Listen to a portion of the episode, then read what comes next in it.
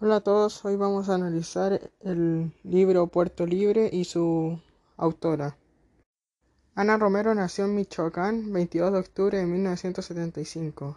Era una narradora y poeta. Recibió el Premio de Bellas Artes por el libro Puerto Libre en 2011.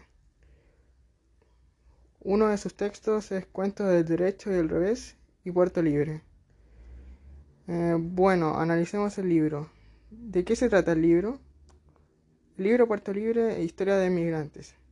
Ana es una chica de 8 años que tiene un padre que, debe, que se debe ir a vivir a Freeport, que queda en Texas, en Estados Unidos, por su trabajo. ellos son mexicanos.